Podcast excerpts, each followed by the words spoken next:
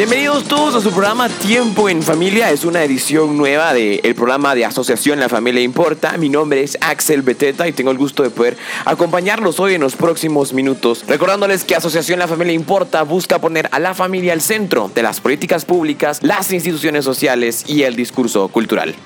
El 15 de junio del año 2016 se publicó en el Diario de Medicina de Nueva Inglaterra un artículo llamado Reporte preliminar de la enfermedad del virus del Zika en Colombia, elaborado por más de dos expertos en el área. Si bien recordamos, hace unos meses atrás se hablaba mucho acerca del virus del Zika y de, las, de lo que podía ocasionarle a bebés que estaban aún en el vientre de la madre. Se estudió a un grupo de 1.850 mujeres embarazadas en Colombia, las cuales habían sido contagiadas con el virus del Zika dentro del primer trimestre del embarazo.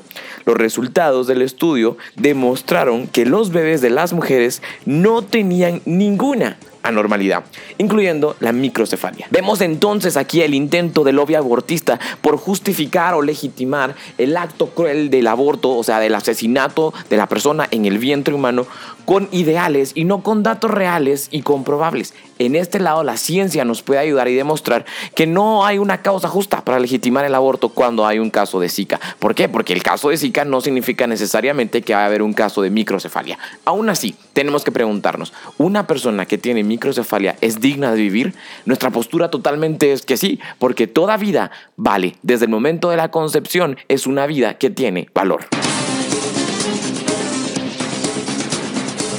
Si usted desea compartir esta noticia y ayudarnos a combatir este tsunami ideológico en contra de la vida, lo invito a que busque a la familia Importa en nuestras redes sociales. Si usted utiliza la red social de Twitter, nos puede encontrar como arroba familia importa y en Facebook nos puede encontrar como la familia importa AF por nuestras iniciales. Los dejo con una frase de la semana pasada que publicamos en nuestras redes sociales y dice, recuerda que todos nos tambaleamos en la vida y caemos de vez en cuando.